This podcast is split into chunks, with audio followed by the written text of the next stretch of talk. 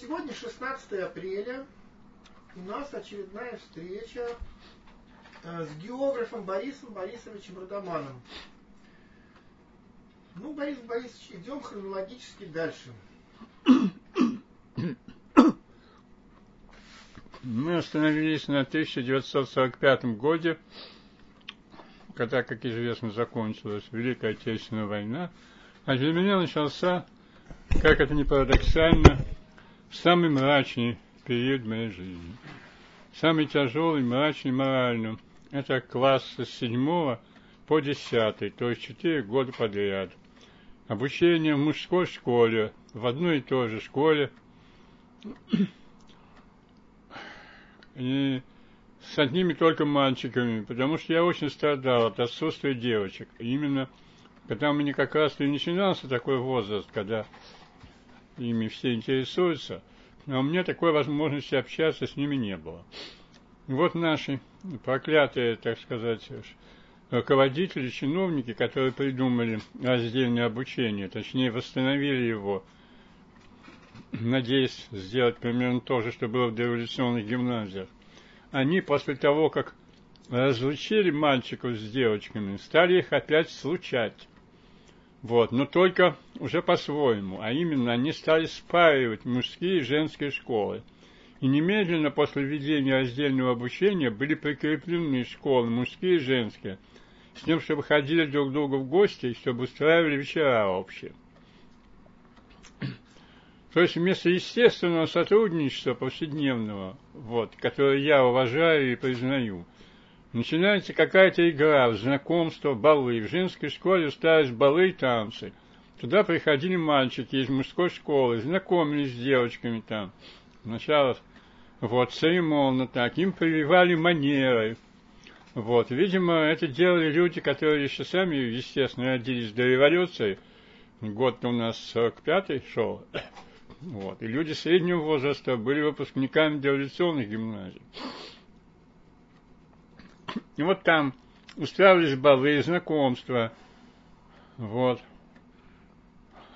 И мне это все было очень как неприятно. Вы Я ходили? нет, никогда в жизни, никогда, Даже ничего. не попробовали. Не пробовал. Вот у меня был такой характер. Если я что-то не решался делать или из робости, или из застенчивости, я этого и не делал. И потом я внушал себе, что мне это не нужно хотя, возможно, от этого страдал. До меня доходили какие-то там слухи, я все знаю по рассказам. Были какие-то там романы у мальчиков с девочками, кто-то там даже травился или вешался там у порога возлюбленной. Ну, как всегда бывает, в виде исключения, когда много молодежи, с кем что-то такое случается. Вот. Ну, все только по слухам. Ну, я знал, какая школа имеется в виду, 600 какая-то, там тоже недалеко от моего дома. Там училась моя, из моей, из моей квартиры соседка Зина Кочергина, училась в этой школе, женской. Ну вот, ее сестра Тася, из нашей же квартиры. Я никогда не был в этой школе, никогда туда не ходил. И вот мне это очень чуждо, вот эти церемонии, эти знакомства. Я должен сказать, что я до сегодня этого не люблю. Я не люблю, когда меня кому-то представляют, когда кому-то обо мне что-то говорят. Ведь после этого я должен себя вести соответствующим образом, а я не умею. Если кто-то скажет, вот это Борис Борисович Адаман, известный ученый. Да. А, известный говорят о человеке, который, как правило, неизвестен вот, тому, кому об этом говорят. Да. Ну вот, это уже само по себе дико. И потом я же до с этого момента должен вести себя как известный ученый. А я говорю совсем о других вещах. Например, часто говорю о сексе, вот, который меня интересует больше, потому что наука для меня это интимная тема, и я с кем попал, о ней разговаривать не буду. А я разговариваю на такие темы, которые объединяют разных людей. Ну, а люди потом вообще в шоке от моих манер. Ну, мы о науке поговорим. Сейчас? Нет, нет, попозже. Я не знаю, что у меня получится из этого вашего предложения. Ну, пос посмотрим. Во всяком случае, я не думаю, что попытки мои популяризировать теоретическую географию во время этого интервью возымеет хоть какой-то нет, успех. Для этого существуют опубликованные сочинения, и после люди их читают. Ну так, Рассказ о проблемах, которыми вы занимались. да, Больше- это будет, конечно. Есть, ничего. материал же есть. У меня же многое из того, что я говорю сейчас, уже опубликовано, даже и мои мемуары опубликованы в разных формах, но об этом я скажу потом. И вот, значит, седьмой по десятый класс. Ну, седьмой класс – это еще ступень не полного среднего образования, а с седьмого по, с восьмого по десятый – это уже последняя ступень. Ну, Поэтому восьмой, десятый класс – это уже результат объединения, часть же отсеялась. Ну, нам повезло, что нашим, моим, вот, в том классе, где я учился, руководи- классным руководителем по-прежнему была Мария Ивановна Смирнова, учительница немецкого языка. Она и в седьмом классе была в прежнем составе классным руководителем, и в восьмом классе, который я попал, она оказалась тоже классным руководителем. Да, в параллельном классе классным руководителем была учительница литературы русского языка. Вот здесь я, как мальчик близорукий, еще не носивший очков, но уже предрасположенный к тому, чтобы этими очками обзавестись, сидел на первой партии. Чтобы увидеть, кто сидит сзади, мне нужно было, конечно, оглядываться, вертеть шею. Я сидел перед носом у учителей и часто реплики разные отпускал, вот, которые не всегда им нравились.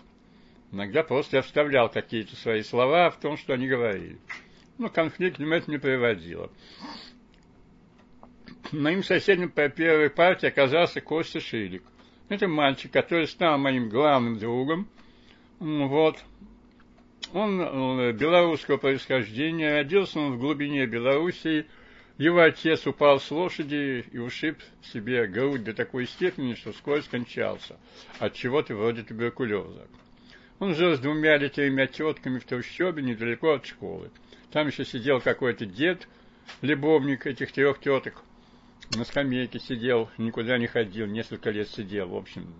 Вот. Ну, в общем, такая вот семья была. Естественно, что моя семья, мой отец, так актер, так книги наши, уже было как-то повыше, так сказать, социальную культуру. Ну, ко мне тянулся. У меня он считается моим другом и сейчас. Ну, Вот. Жизнь его сложилась очень ярко. Он, как и большинство окончивших нашу школу, пошел в военно-промышленный комплекс. Потому что наша школа, она, я об этом еще скажу, готовила в основном в этом направлении. У нас там был клуб юных мастеров, клуб юных техников, то есть у нас было настоящее политехническое обучение. Но я к этому никакого отношения не имею, а он там занимался. Естественно, он пошел в эту отрасль, ракетную или чего-то еще. Подготовка к гибели всему человечеству. Но его это не... Ну, чем же у нас занимался военно-промышленный комплекс? На что же шли основные ресурсы Советского Союза? Я считаю, что до сих пор весь мир расхлебывает последствия этой гипермилитаризации, которой был охвачен Советский Союз. Ее последствием являются эти конфликты региональные, оружие, которое продолжает расползаться по всему миру. Вот. Чрезвычайно милитаризованная страна. И вот э, все туда, конечно, шли работать за редкими исключениями.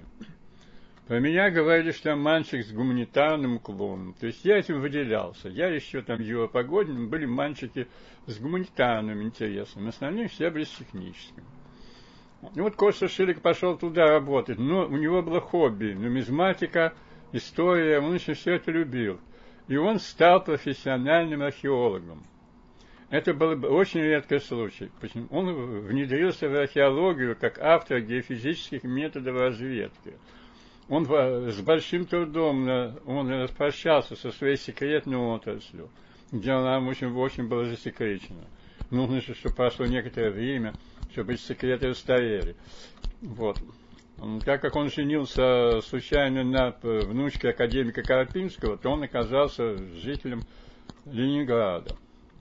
И работал он в соседнем здании с Эрмитажем, в Институте археологии. Там, где стоят вот эти вот атланты. Там, в этом самом здании. И вход к нему был среди атлантов.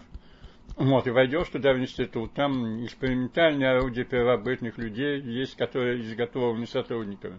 Самими они проверяли, можно ли это изготовить, сколько времени нужно. Но археологи никак не признавали его за своего человека. Никак. и только признали после того, как он открыл несколько подводных городов э, на Черном море, вблизи побережья. Это было связано с, э, с трансгрессиями э, моря, опусканиями, поэтому ему удалось защитить диссертацию, всего лишь кандидатскую, и на кандидата географических наук. Не исторических ему не позволяли, его долго не принимали за своего. А здесь он соединился с нашими палеогеографами, и вот, так сказать, по линии палеогеографии, палеогеморфологии, вот, по-моему, даже в нашем институте географии он защитился на кандидата географических наук. После чего он стал признанным археологом, его о нем писали – Сейчас он доживает свой век в Гамбурге, куда он эмигрировал со второй своей женой. Вторая жена у него еврейка, сам он никакого отношения по происхождению к евреям не имеет, но вторая жена у него еврейка. Она утащила его туда, и он по этой квоте поселился в Гамбурге. Вот он говорит, что э, под моим влиянием вспоминал немецкий язык, и, в общем, Теперь якобы от него многое дало. Вот, хотя... А первая жена умерла? Нет, он разошелся с ней. У нее был очень странный характер. Ну, мы уже мы далеко идем в сторону, но это тоже интересная семья, потомки академика Карпинского. Дело в том, что потомки были очень побочными. Дело в том, что э, э, сын академика Карпинского, известный э, Толмачев, известный э, геоботаник, Толмачев, Александр Толмачев, геоботаник, он в Крыму сошелся с обыкновенной местной теткой. И там у него родились две дочери. У него была побочная семья в Крыму. Вот они, с одной стороны, э, дочери, так сказать, внучки академика Карпинского. Но с другой стороны, когда мы были в Крыму, мы обнаружили там тетку, которая газированной водой торгует в поселке Орджоникидзе. Это и была мама вот этих двух девочек, которые являются правнучками академика Карпинского. Что вот от этой побочной семьи. Ну, поселились они, конечно, потом в Ленинграде. Сейчас они на всех юбилеях, посвященных Карпинскому, выступают, как его внучки. Вот, и, конечно, вот эта Лена Толмачева, она оказалась очень капризной, заносчивой, она не могла простить Костю Ширику его глубоко плебейское происхождение. В общем, ну, понятно, в общем, это долго тянулось. У них один общий сын, который сейчас живет в России – а другого сына и дочь он сделал Шилик уже в преклонном возрасте со второй женой, с той самой еврейкой, с которой он эмигрировал в Гамбург. Он сейчас живет в Гамбурге. Недавно я поздравлял его с 80-летием по электронной почте, но он не откликнулся. Может быть, он уже впал в уныние. И, но мне другая коллега моя, которая там в эмиграции живет, сказала, что он жив и что его поздравляли с 80-летием. Возможно, что он впал в пессимизм. еще за что я уважаю Костю Шилика, он так же, как и я, совершенно никак не впал ни в какую ни в какие заигрывания с религией. Никогда. Мы остались совершенно непреклонными атеистами. Ширик написал одну книгу об Атлантиде, в которой он просто доказывал, что никакой Атлантиды нет и быть не могло. Вот, что все это условные чисто фразы в тексте Платона. Вот.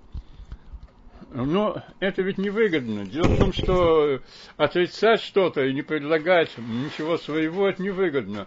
Вот. А нужно же э, людям в мозги, так сказать, запудривать мозги, рассказывать им разные сказки и легенды.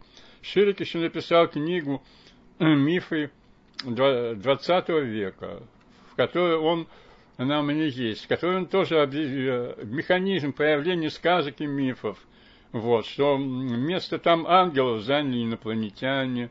Вот, то есть эти ниши существуют в культуре. Он, э, и этот яркий пример, как самолет в годы Второй мировой войны случайно сел в джунглях.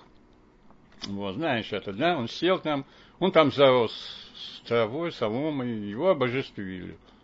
Вот, и а летчик, который там приземлился как посланец неба. Вот, ну и так далее. Так что Шилик начисто все это отрицал. У него было очень все аргументировано. Но публику не интересует. Публика хочет, чтобы Атлантида была. Поэтому поставить точку в проблеме Атлантиды Шилику не удалось. Его работа не пользуется широкой известностью. Естественно, ее вытеснили те, кто не отрицает существование Атлантиды. Дальше другим моим приятным другом стал некий Толя Брагин. вот, который не дали, как сегодня утром мне звонил по телефону. Вот. Ну, он уже очень плох в смысле здоровья. У него болезнь Паркинсона.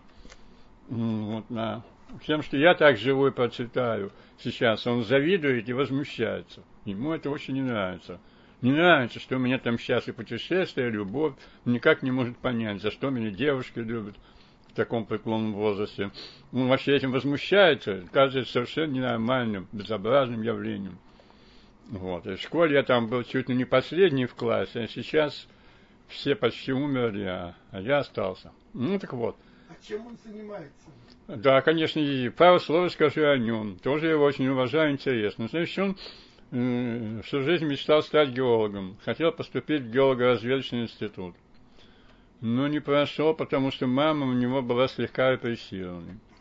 Почему я говорю слегка? Это была не компания 1937 года, а ее мама оказалась в западной части Московской области, по-видимому, даже на даче. По-видимому, там же мы были тоже в Звенигороде, но мы же там ускользнули от оккупации, поехали в эвакуацию, они, видимо, там застряли. Пришли немцы, его мама, о ужас, разговаривала с немцами по-немецки. Этого было достаточно, чтобы по доносу репрессировать. Ну, и мама отсидела где-то семь лет, потом ее допустили жить в этом Александровском кармане, там, где граница Московской области ближе всего приближается к Москве. Таких два места было, Балабаново и Александров, Александр Ивановской области. Там она жила за 101 километром, пока не, не, не дождала или не дождалась или окончания срока, или уже полной реабилитации. Ну, реабилитация позже же пришла. Сначала просто вышел срок. Таруса еще была. А? Таруса еще была. Да, конечно. Но Александров был очень доступен, удобно на электричке проехать. И он туда ездил. Но это не все, не все еще. Так значит, он не смог поступить в геологоразведочный. Тогда он поступил в Пушный меховой институт, который находился в Балашихе под Москвой. А потом этот же институт перевели в Иркутск, о чем мы сегодня с вами его вспоминали. Но он еще здесь кончал его, в Балашихе. И вот там он нашел свою первую, единственную и последнюю в жизни любовь. Вот другую студентку, которую звали Оля. Значит, Оля Брагин – это единственный мужчина, которых я знаю, вообще, больше нигде, ничего, который всю жизнь живет только с одной женщиной. Никогда он ей не изменял. Он не представляет себе, что можно еще что-то другое. Вот. И это у него продолжается до сегодня. Вот так они живут, как одуванчики 80-летние. Но не все так просто. Брагин был настолько непоколебим в своих моральных убеждениях, что из-за своей жены он убил человека. Это было в экспедиции под Салихардом. Они, как настоящие натуралисты-студенты, естественно, ни, часа не задерживались в Москве, а по распределению отправились туда, где они должны были служить Родине в качестве охотоведов, то есть в Салихард.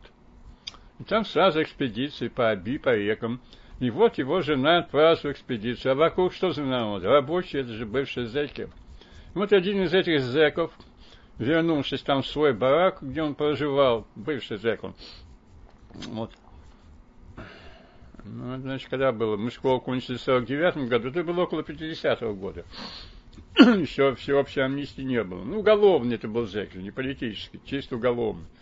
Вот, уголовников там всегда лучше жилось, так ведь? Ну, так вот. Он, возвращаясь из этой экспедиции в бараке, очень недвусмысленно рассказывал своим приятелям о том, что он якобы совершил с женой Толи Брагина, то есть Соли. Толи Брагин был подвержен аффектам. Вот. Ну, он подошел, взял и, по-моему, первый попавшийся табуреткой этого, значит, зэка убил на месте. Сразу убил. Надо сказать, что тут вся общественность была на стороне Толи Брагина, потому что, во-первых, его там уважали. Во-вторых, все было совершенно ясно, как день. В-третьих, он избавил человечество еще от одного бандита, вот, который терроризировал. Поэтому за него, по-моему, не только суд, но и прокуратура, все старались, чтобы его выгородить, и в результате ему 7 лет только дали. Мало, да? Много. Много, все-таки много его, да, могли бы меньше дать. Ну, значит, значит, я все говорю все-таки не точно. Вот, и он там отбыл эти 7 лет в лагере в центре республики Коми, недалеко от железной дороги. Вплоть до того, что когда я в 1957 году отправился в самостоятельное путешествие по реке Печоре, потом на Янмаре посетил, потом по морю шли до Архангельска, я за две недели уложился, замечательно один путешествовал, навещал там своих друзей и подруг среди геологов, он мне тоже надеялся, что я к нему в гости туда заеду, а это было возможно. Мы переписывались с ним. И что же в результате, значит, кандидатскую диссертацию защитил с опозданием лет на 10-15. В Лапландском заповеднике работал, изучал птиц. Да, какие-то приборы под гнездо подкладывал, которые температуру улавливали. Но не смог заняться своей любимой темой, обонянием. Эта тема была засекречена. Потому что все, что можно, у нас шло на военные нужды – надо было вынюхивать противнику. Не случайно у нас дельфинов разводили в Черном море, хотели использовать как торпеды. Не случайно тема обоняния была засекречена, потому что надо было кого-то вынюхать. А человек с испорченной анкетой и судимостью имеет, ему нельзя заниматься обонянием. Когда-то, конечно, стал кандидатом биологическим, где-то защитился. Так работал в основном по заповедникам. Потом в московском, под Москвой при общем террасном заповеднике долго работал. Ну, сейчас он давно уже пенсионер. ну вот. Конечно, взгляды у него такие, значит, после всего этого он вообще был, по-моему, очень даже ярым коммунистом. По-моему, сейчас коммунист, коммунистические у него взгляды. И он со своими коммунистическими взглядами живет неплохом коттедже, построенном его внуками, которые занимаются бизнесом. Очень типичная картина. ну вот, Полно внуков, правнуков, часть правнуков уже там, за бугром, уже в Канаде. То я заметил, что у нас э, у всех более-менее преуспевающих москвичей потомки уже за бугром. Вот. У кого где? У кого в Израиле, у кого в Канаде, США или, или в Новой Зеландии. В Новой Зеландии, Австралия, США и Канада. Это самые любимые места тех, кто по известным причинам не поехал в Израиль. Значит, вот, те, которые не имеют отношения к Израилю, те в основном в этих странах, у них там живут потомки. Вот, Юра, такая вот история. ну, значит так. Дома меня встретили новые книги, не только энциклопедии. Дело в том, что одной из моих настольных книг была книга «Дон Кихот Ломанский». Но ведь она была адаптирована для детей. Очень толстая книга с прекрасными рисунками – страниц 600, большой формат. Но это же всего-навсего, адап... ну, не всего-навсего, но это хорошая адаптация для детей. А теперь я видел книги издательства Академия, и, и Дон Кихот Ломанский, и Жюль Верн, и всякие другие там вещи. Это совершенно другое дело. Робинзон Крузо. Они же полный текст, это совсем другое дело. Я, можно, можно сказать, свою любимую книгу «Дон Кихот Ломанский» стал изучать заново. И у меня проснулся исследовательский интерес. Я стал выписывать действующих лиц, чтобы посчитать, сколько их. Вот. Эта задача была сложная, потому что помимо основных действующих лиц, там было, было еще, были элементы толпы, там были погонщики, каторжники. Вот как определить, какое их количество? Значит, я определял это, так сказать, спекулятивно, то есть я примерно прикидывал, сколько их должно быть. Вот таким вот образом. Как если бы я был сценаристом этого фильма, я бы тоже думал, сколько мне людей, статистов там нанять, чтобы изобразить. Вот такая... У меня сохранился тетрадь, где все это записано. Я до конца все-таки не довел, потому что очень толстая книга. По-моему, там на два тома там насчитывает в издательстве Академию. И вот поэтому вот я занимался такими вот вещами. То, что у меня всегда любовь была к анализу. Дальше.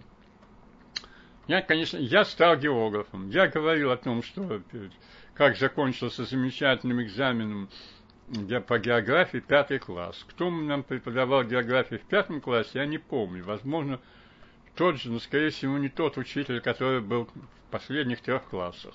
География у нас была в восьмом и девятом классе. Вот в восьмом и девятом классе нам преподавал географию очень странный человек – по, по имени то Георгий Львович, не то Григорий Львович. Ну, будем считать, что Георгий Львович. Фамилию я не помню. Это был такой очень с виду светский, интеллигентный человек. От него попахивало чем-то дореволюционно-белогвардейским. что возможно, что он был офицером или что-то такое, вот какие-то у него были манеры. Жизнь у него была в прошлом очень яркая, но не ясно какая. Ясно, что он, известно было, что он что-то делал в Маньчжурии. Может быть, он был из тех харбинцев, может быть, что-то другое. Ну, особенность у него была такая. Он, когда приходил в класс, приказывал убрать со столов все. Никаких тетрадей, ни ручек, ничего, чтобы было абсолютно пустые парты. После этого он начинал свой монолог, и он нам говорил нечто, не имеющее ни малейшего отношения к предмету географии и к. Все слушали один урок. Так продолжался целый урок. Иногда, как бы спохватившись, он вдруг это прекращал и говорил, вот к следующему разу такие-то такие параграфы из учебника. А о чем же он с вами? Я сейчас точно не могу вспомнить, но это какие-то связанные истории были из его жизни, в общем, связанные истории. Он был в Маньчжурии. Ну, а мне-то было известно, что он, э, я знал вообще, что китайцы и корейцы едят собак и кошек. Поэтому у меня стал вопрос, а Георгий Львович ел ли когда-нибудь собак и кошек? Вот. И однажды я, ни с того ни с сего, без всякой связи с тем, что говорил Георгий Львович, вдруг его спросил, Георгий Львович, а вы собак ели? Он обалдел, понимаешь, конечно. На меня накинулся, что я такие глупости не знаю. Значит так, у этого учителя я не проявил ни малейшей склонности к географии. Он не заметил во мне никакого интереса к географии. И интересовался ли он ею сам, я в этом не уверен. Вот. У меня, у него, при нем были четверки по географии. Видимо, он задавал вопросы потом, которых, конечно, мало кто понимал, никак реагировал на них только оценкой. Вот он задает вопрос, ему что-то отвечаешь, он тебе ничего не говоря, оценку ставит. И больше ничего. Дальше был у нас историк – в отличие от той дамы, которая преподавала нам историю в пятом классе, а потом Конституцию в, седьмом, в восьмом классе, вот, или в седьмом, а, да, я не помню, уже кажется, в восьмом, да, вот, это был человек недалекий, и, по-моему, просто глупый. Я всегда его ловил на том, что он рассказывает хуже, чем в учебнике, и ошибается по сравнению с учебником. Учебник был очень емкий, очень информативный. Там много было картинок, учебники истории я читал, как я уже говорил, до начала учебного года. И от учителя мне ничего интересного ждать не приходилось. И учитель тоже понимал, что я не глупее его, он меня стеснялся. Дальше. Русский язык и литература. Новая учительница Мария Федоровна Шилова, молодая. Я тогда не могу оценить, насколько она молода, но мне кажется, что она только что окончила пединститут. Это была некрасивая женщина, ну, молодая, для нас-то наша все-таки взрослая тетенька, мы же все-таки дети, ну, так я понял, поскольку она скончалась совсем недавно, лет пять тому назад, так что, ну, в общем-то, наверное, она была старше нас не больше, чем на 10 лет. Вот. Она преподавала русский язык и литературу. А тогда все же проходили в историческом порядке, не знаю, как сейчас. Но в этом есть какой-то парадокс, в пятом классе начинаешь античную историю, там все. Ну, в старших классах мы проходим полный курс русского языка и литературы, и вот по курсу литературы мы, естественно, первый урок в восьмом классе, начало этого трехлетнего курса, мы начинаем со слова полку Игоря. А я был единственный, кто не только в классе, кто не только знал существование слова полку Игоря, но и прочитал его. У меня дома было слово полку Игоря как в подлинный текст на древнерусском языке, так и его переводы на современный язык. Все это я уже читал. Она нам задала такое, что какие-то доклады подготовить по этому произведению. Я страшно обрадовался, потому что я же знал и любил это произведение.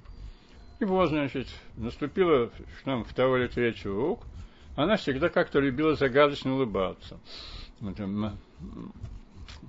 Да, я называю Мария Федоровна Шилова. Да, пожалуй, так. Ну, это все можно проверить. Она в интернете есть. У нее много благодарных учеников. Она была заслуженным учителем. Так сказать, память о ней не пропала. тот, кто случайно, может быть, услышит то, что я говорю, вот в этом интервью, всегда сможет мне возразить. И возразить есть на что. Так вот, я-то с удовольствием ей все это делаю, этот доклад. Она улыбается и, не говоря ни слова, ставит мне двойку. Ни слова не говоря. Да, положили загадочную бат. То есть я, видимо, говорю совсем не то, чего она ожидала. А чего она ожидала, я же не знаю. Я ее вижу, можно сказать, второй раз в жизни. Я ей сказал, что это вообще, я говорю, вам надо угождать, я говорю, я вам угождать не намерен. И я бойкотировал этот предмет целых два с половиной года. А именно, я бойкотировал устную литературу. Вот. А я отказывался отвечать. Но я не отказывался писать сочинения.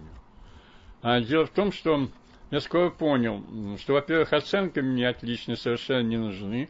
Вот, потому что они не имеют ничего общего с дальнейшей биографией человека, школьной оценки, и тратить свои нервы на то, чтобы в школе успевающим считаться и получать какие-то оценки.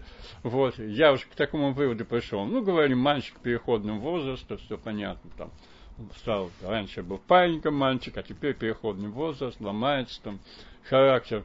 Ну вот, но дело в том, что я очень хорошо писал сочинения – но опять же, то, что я их хорошо писал, это было так... Оценивалось не это, оценивалось отсутствие ошибок. Как это, грамматических и как, да, и пунктуации, в общем. Тогда я был грамотнее, чем сейчас. У меня бывали тексты совсем без ошибок. Потом много моих сочинений считались хорошими, они вслух зачитывались в классе, как образцовые.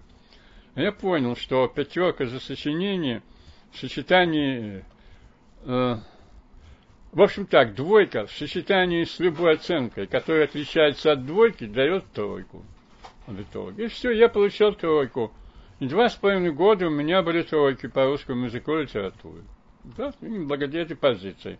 Она меня особенно не терзала, Мария Федоровна. Ну, я считаю, ну, мальчик, переходный возраст, ну, мало ли что предусмотрено педагогикой. Опрос у нас велся редко, потому что она нас донимала своими лекциями. Она решила нам лекционным способом преподавать нам литературу, что, собственно говоря, мне еще больше возмутило, потому что зачем мне эти ее малограмотные пересказы, когда у меня, во-первых, учебник есть, во-вторых, дома у меня литература тоже, библиотека целая. Ну вот, ну, в общем, она считала это, э, диктовала но без конца вот эти лекции, испортила почерк нам, записывать это было за ней бессмысленно и трудно. И у нее было мало времени на опросы, опросы были редко. И она меня не мучила опросами. Она периодически говорила мне, Радаман, я говорю, что? Она говорила, пойдем отвечать.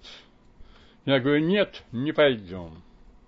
Тогда она ставила точку в журнале. Это было предупреждение. Ровно через сутки она меня спрашивала, Адаман, ну, в следующем уроке, ну как, Пойдем отвечать. Я говорю, нет, не пойдем. Тогда она со своей обычной улыбкой ставила двойку. И так это продолжалось систематически в течение двух с половиной лет. Ну, не всех трех. Так вот продолжался бойкот. Следующим предметом моего бойкота была химия. Об этом я сожалею. Я до сих пор не знаю, что такое окисло, основание кислоты соли. Я очень-очень в этом раскаиваюсь. Ведь я же все-таки почвоведение изучал. И такие пробелы в моей жизни. Я же сейчас посягаю так на экологические проблемы и все. Это, конечно, плохо. Плохо. Здесь не было конфликта с учительницей. Учительница у нас была хорошая. Она была даже кандидатом химических наук. По тем временам, ну, правда, не сразу, она потом защитилась все-таки. Но все равно даже если она защитила через пять лет после окончания нами школы, в 50-х годах звание кандидат наук значило очень много, и даже мой учитель Николай Николаевич Баранский говорил, что есть два способа повысить свое материальное благосостояние – украсть или защитить диссертацию. Сейчас это уже не так. Вот получилось так, что я, в общем, как бы был признан негодным, непригодным для химии. Вот. Что касается математики, то кое-как. Вот. Геометрия у меня шла лучше, алгебра очень плохо. Ну, это понятно. Геометрия – это же все-таки пространство, это воображение, чертеж. И, наконец, черчение. А физика еще? А? Физика еще. Еще физика. Да, физикой тоже плохо было. Я думаю, четверки у меня были, может быть, и тройки. Физика, С физикой были не очень хорошие отношения. Но, с другой стороны, многое меня там интересовало. Конечно, я разбирался в электротехнике, в механике. Потом я же любил, например, железные дороги и некоторые отрасли техники я люблю. Паровые машины, ну вот. Автомобили я ненавижу. Так что, допустим, я не люблю двигатели внутреннего сгорания, но паровые машины люблю. Ну ладно. И, наконец, черчение. Ну, кажется, такие предметы, как черчение, рисование, физкультура и пение, они всегда во все времена были где-то на обочине. То они были, то их нет, то они не учитывались, то учитывались в аттестате. И вот ты представляешь себе, что такое черчение в школе, эти форматки, вот эти все, да. Я тоже оказался совершенно неспособным. Вот как это не парадоксально, сейчас же начерченные мной чертежи, они же все опубликованы в книгах, и они прекрасно выглядят. Я же все это сам рисовал, мне же никто не помог. Никакая лаборантка, никакой техник не учертил для меня ни единой линии. Я все чертил из Федером, а также прибором для черчения штрихов, штрих-прибором. Я этим овладел. Я владел циркулями с большим радиусом, вставки разные. Все это, все это я научился делать сам. Но тут этого не требовалось, тут что-то другое требовалось, и это у меня, конечно, никак не получалось. И это шрифт их очень важный, чертежный шрифт, да, представляете? Вот. И тут ну, нужно сказать, что здесь черчение уже мне не пришлось бойкотировать, потому что бойкотировало весь класс. А почему просто им не хотелось этим заниматься, и они этим не занимались? Значит, к нам пришел молодой учитель, по, армянин по фамилии Мисаян. Вот. Он был очень молод, ему было не больше 24 лет. Ну, а нашим лбам в восьмом классе уже было, как у нас, по-моему, если мы кончали школу в 18 лет, значит, сколько нам было лет? В 12 лет мы шли в пятый класс, 13 шестой, 14 седьмой, 15 восьмой, значит, нам было от 15 до 17 лет. Большинство, многие мальчики были просто, ну не то что хулиганами, но, в общем, такими достаточно наглыми, отпетыми. Поэтому. И один только мой друг Костя Шилик, вот тот, который пошел в ракетную отрасль, а потом стал археологом, он любил черчение. И он один занимался с этим Исаяном. Они сидели с ним вдвоем, занимались им. Когда входил Мицаян, мы кричали, Костя, пришел твой учитель. Вот, и Костя и Мицаян садились в уголок и умоляли, особенно Мицаян умолял ребят, что когда они стреляют в них из рогатки, только чтобы не в глаз. А ребята без конца их обстреливали из рогаток. Они сидели, значит, в рогатке, они вкладывали вместо пулик изогнутые проволочки. Тебе это известно? Изогнутые под прямым углом проволочки. И был такой обстрел об, об доску все время, понимаешь, такая канонада шла. А Мицаян только свои глаза прятал. Они же вполне могли его и покалечить. Вот. Ну, а ребята это не только стреляли, они там наяривали джаз. Они, значит, стоят на галерке, они там, там, вот весь урок они ударяли кулаками по крышке парты. вот. И как я выяснил тогда, я записал в своих дневниках, что моих одноклассников интересуют три вещи. Джаз, порнография и футбол. футбол я не любил, никакого отношения к нему не имею.